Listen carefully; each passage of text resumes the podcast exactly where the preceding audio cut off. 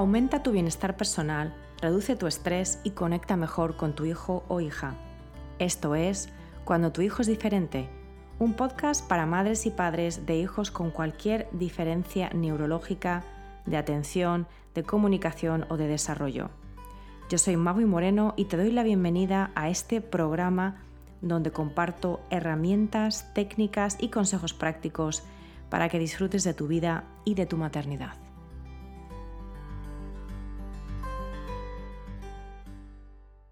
Hola, hoy te quiero hablar de cómo el autismo nos da perspectiva.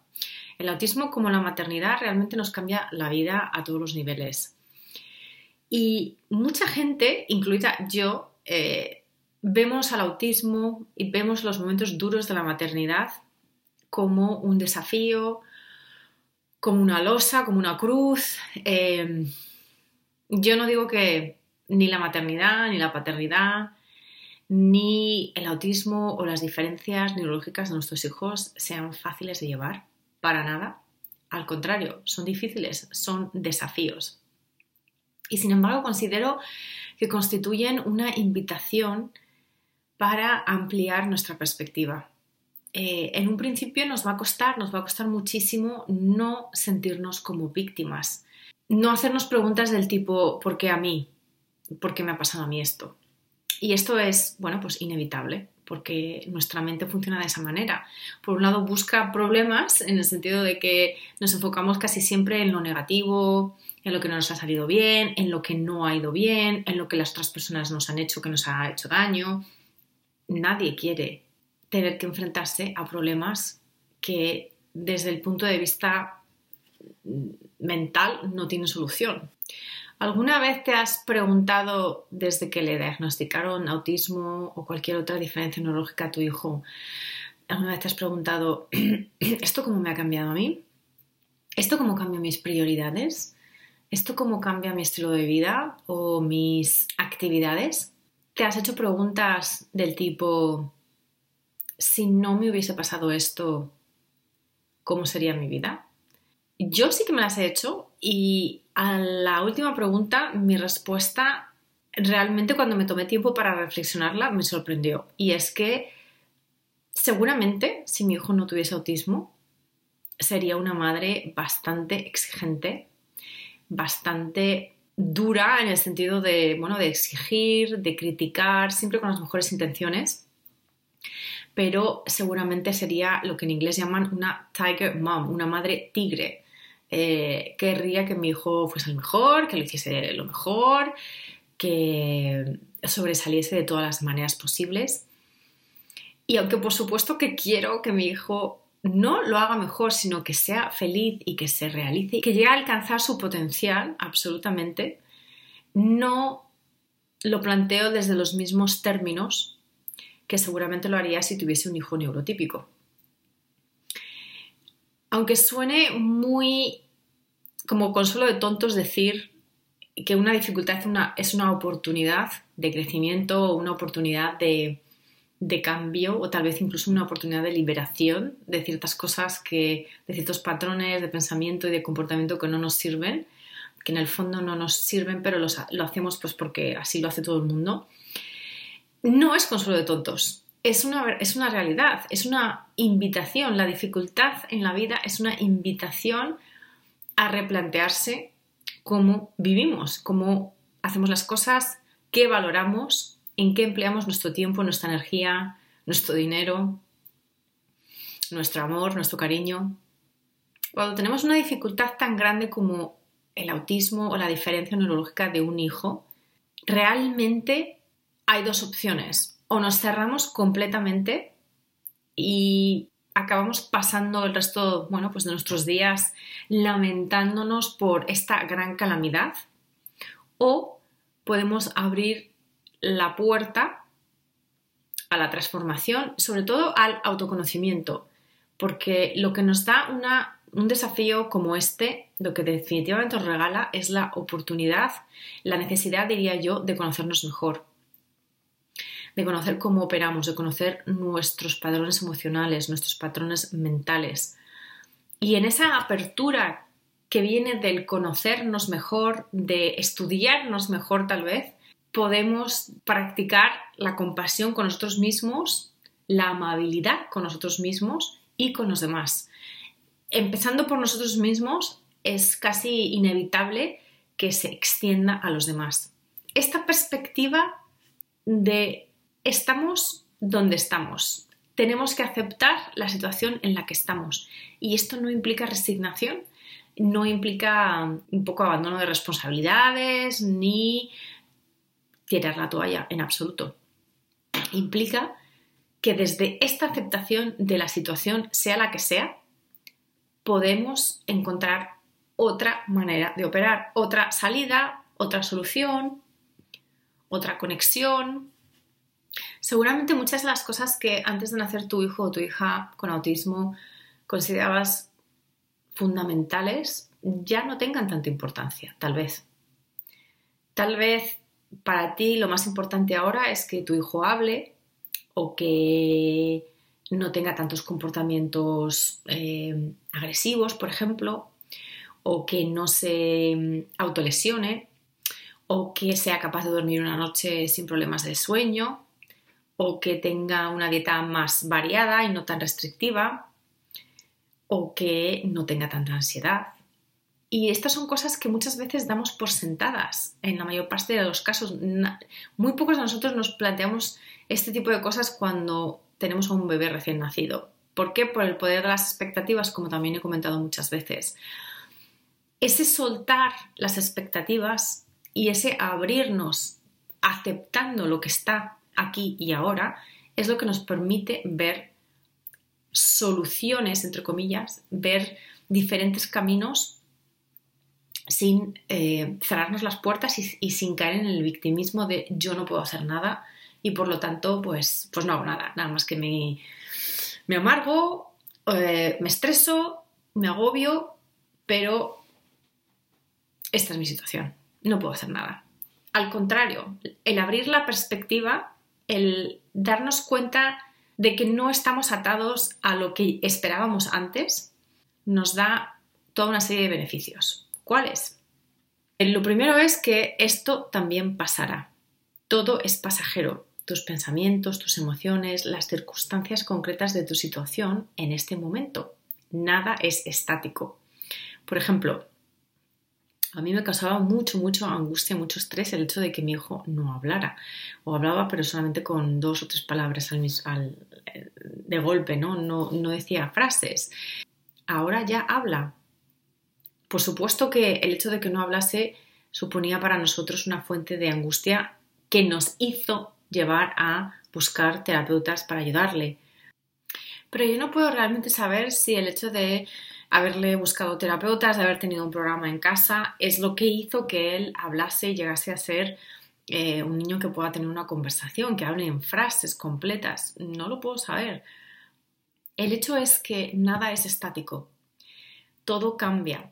Y muchas de las cosas que nos causan estrés y angustia en el autismo de nuestros hijos son aspectos que van a ir evolucionando de una manera u otra. Los niños además cambian con mucha rapidez y pueden evolucionar y darnos, bueno, pues sorpresas, ¿no? Entonces, este cerrarse y quedarse solo en el punto de, mira de hoy y de lo que pasa hoy va a ser ya así para el resto de mi vida, el resto de su vida, es no solamente totalmente contraproducente, sino que además es falso. El segundo beneficio es la libertad. Eh, tus expectativas o las expectativas de los demás ya no te dictan qué o qué no hacer. Por ejemplo, yo he ampliado mi perspectiva sobre la capacidad social de mi hijo y en las situaciones sociales con otros niños de su edad ya no me estreso si Adrián se comporta como los demás o no, en el sentido de que habrá ciertas cosas que a él le gusten más, otras que no le gusten, que sea menos o más capaz de explicarse, de comunicarse de manera socialmente aceptable pero mientras que no esté causándose daño a sí mismo o a los demás, a pesar de mi incomodidad, que no lo voy a negar, muchas veces la tengo, también cada vez me siento más libre de el paradigma de los niños tienen que comportarse de esta manera, que básicamente es un paradigma nuestro de los adultos. Eh, y esto supone que también no solamente tengo yo más libertad a nivel de no sentirme víctima, de no sentirme agobiada por el comportamiento de mi hijo, sino también le regalo a él más libertad para realmente ser quien él es, dentro obviamente de unos límites de una seguridad. El tercer beneficio es la apertura y la humildad. Tú sabes lo que está pensando otra persona, las motivaciones de otro ser humano, sus necesidades, incluso si ese ser humano es tu hijo o tu hija. Podemos y debemos intentarlo, desde luego, pero a menudo nos equivocamos porque estamos haciendo una interpretación nuestra, o sea, según nosotros. Mm, por ejemplo, nuestro hijo puede estar R que R insistiendo que quiere llevar este par de zapatos y no quiere llevar este otro. Y nosotros desde nuestra perspectiva de padres y de madres podemos eh, atribuir eso, esa rigidez mental, ese no querer probar cosas nuevas al autismo, por ejemplo. Y a lo mejor no. A lo mejor los otros zapatos le molestan y simplemente pues, no es capaz de decírnoslo o de explicarse. Y tenemos no solo que entender a nivel mental, sino también vivir el hecho de que ni lo sabemos todo ni lo podemos saber todo. Y esto no equivale a ser ignorante, sino todo lo contrario. El cuarto beneficio es un menor estrés. Al no imponer siempre nuestra interpretación a todas las situaciones, pues nos ahorramos muchos malentendidos, muchos conflictos y mucha agresividad innecesaria. Muchas veces eh, tenemos nuestra propia interpretación, nos podemos haber equivocado y no darnos cuenta de que en realidad nosotros somos los que hemos cometido el error, ¿no? O que simplemente no tenemos toda la información necesaria para eh, reaccionar de una cierta manera. El quinto beneficio es que nos ayuda a vivir en el aquí y en el ahora.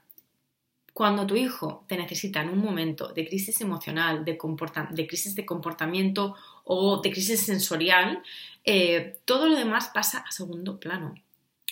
Y esto es así con muchas cosas a lo largo del día, si estamos realmente sintonizados con nuestras necesidades y con las necesidades de nuestros seres queridos alrededor. Y el sexto beneficio es la claridad. Al ir conociéndonos mejor y al suspender esa parte todo que vive dentro de todos nosotros, podemos darnos cuenta de las incongruencias o de las incoherencias de nuestras vidas y ponerle remedio. Por ejemplo, nuestra vida social como pareja siempre ha sido muy activa y llegó un punto en el que nos dimos cuenta de que socializar tanto con nuestros amigos, que también tenían hijos, no siempre era lo más beneficioso ni, ni positivo para nuestro hijo, porque en muchos casos nosotros nos poníamos a hablar y él se quedaba con los niños, pero no tenía las herramientas necesarias para socializar eh, a nivel de iguales y por lo tanto eh, pues se aburría y no lo pasaba tan bien. Entonces, esto nos llevó a darnos cuenta de que, vamos a ver, socializar está muy bien para todos y desde luego muy bien y es importante para nuestro hijo, pero tenemos que tomar conciencia de por quién estamos socializando y para qué estamos socializando. Eh, y basar nuestras decisiones en, un compromiso entre satisfacer nuestras necesidades como adultos y también las de nuestro hijo. Al final, te invito a que recuerdes que todos, todo lo que nos pasa, todos los eventos son neutrales. Lo que hace que los veamos como positivos o negativos son nuestras interpretaciones y nuestra perspectiva sobre ellos. Aprender a distinguir entre un hecho neutro y aceptarlo. Lo que está ocurriendo ya está ocurriendo, la realidad sea la que sea. Y nuestra interpretación de lo que está pasando nos permite tomar un papel más activo y más responsable. Porque si nuestra perspectiva es amplia y nos damos cuenta de eso, de que lo que está pasando está pasando y que es nuestra prerrogativa responder a, ello y no siempre desde el mismo punto de vista, si nos damos cuenta de eso, de, que tenemos el derecho a tener una perspectiva más amplia, podemos encontrar en ese paisaje ampliado, digamos, muchas salidas, muchos caminos que antes no veíamos. Entonces, a nivel práctico, ¿cómo ampliamos nuestra perspectiva? Pues prestando atención a todo aquello que nos molesta, a todo aquello que nos duele, a todo aquello que nos cuesta, a todo aquello que nos chirría, que nos causa resistencia. Todo eso marca el camino por donde explorarnos y de ahí poder abrir nuestro visor y ver más. Todo aquello que nos hace sufrir es señal de que hay algún límite, algún dolor, alguna tensión o algún apego a algo que no hemos procesado y que por lo tanto podemos explorar y transformar. Hay una, serie de preguntas, son cuatro, de una escritora y especta espiritual norteamericana que se llama eh, Byron Katie, que a mí me gusta mucho. Ella lo llama el trabajo, the work. Y básicamente son cuatro preguntas muy sencillas que son para abrir el corazón, para contestarlas desde el corazón, desde nuestros sentimientos y desde una perspectiva no solamente mental. No se trata de cambiar tus pensamientos, sino más integral tal vez, que tenga en cuenta también tus emociones, ¿no? Muchas veces lo que se trata es de hacernos la pregunta y esperar, y esperar, y esperar, y esperar a que salga una respuesta más profunda, no la, no la primera cosa que se nos venga a la cabeza. Estas cuatro preguntas son, la primera, ¿es esto cierto? La segunda es, ¿puedes estar seguro de que esto es cierto? La tercera es, ¿cómo reaccionas y qué pasa cuando te crees ese pensamiento? Y la cuarta es, ¿quién serías tú sin ese pensamiento? Y una de las eh, vertientes en torno a estas cuatro preguntas es, ¿y si le dieses la vuelta a la pregunta, por ejemplo, o al, o al pensamiento? Entonces, un ejemplo muy práctico en nuestro caso, como padres de hijos diferentes, si tu pensamiento y tu falta tal vez de perspectiva está en la comunicación de tu hijo, por ejemplo. Por ejemplo, mi hijo no se comunica o no se sabe comunicar. ¿Qué pasaría si dijeses yo no me comunico o yo no me sé comunicar? O incluso si dijeses mi hijo sí se comunica. ¿Dónde te dejaría eso a ti? Esta es una manera muy, muy, muy sencilla de ampliar la perspectiva. Así que te dejo con esta pregunta. ¿Qué significa el autismo de tu hijo para ti? No para él, no para ella, no se trata de enfocarse en su vida en este momento con esta pregunta, sino en tu vida. ¿Qué significa para ti, para tu vida, para tus planes, para tus expectativas? Y esta es una pregunta bastante heavy, así que te invito a que te tomes tu tiempo para reflexionar sobre ella. Y si puedes escribir, mejor. Explorar nuestra sombra, todas aquellas zonas de dolor, cuesta y lleva tiempo y muchas veces también requiere de apoyo profesional. Así que te invito a que hagas esta pregunta que te acabo de plantear y estas otras cuatro preguntas de Byron Katie con amabilidad, con paciencia, con compasión y con mucho amor propio. Todos los seres humanos sufrimos y todos queremos dejar de sufrir. En esto, como en tantos otros aspectos, estamos en el mismo barco. Nada más, por hoy me despido. Espero que esto te haya aportado valor. Recuerda que siempre estoy disponible para comentar, ampliar, responder a cualquier duda y si prefieres hacerlo de manera privada, eh, me puedes contactar en mi página web maguimoreno.com o te puedes poner en contacto directamente conmigo por email en maguimoreno.icloud.com. Nos vemos la semana que viene. Te mando un fuerte abrazo.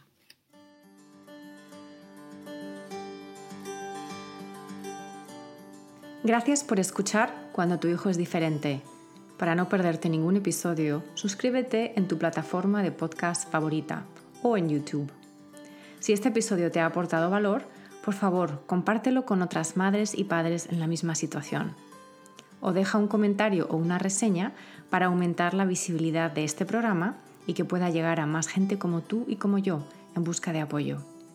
Si quieres saber más de mí, de mi trabajo y acceder a recursos gratuitos como el kit de primera ayuda, visita mi página web mauimoreno.com.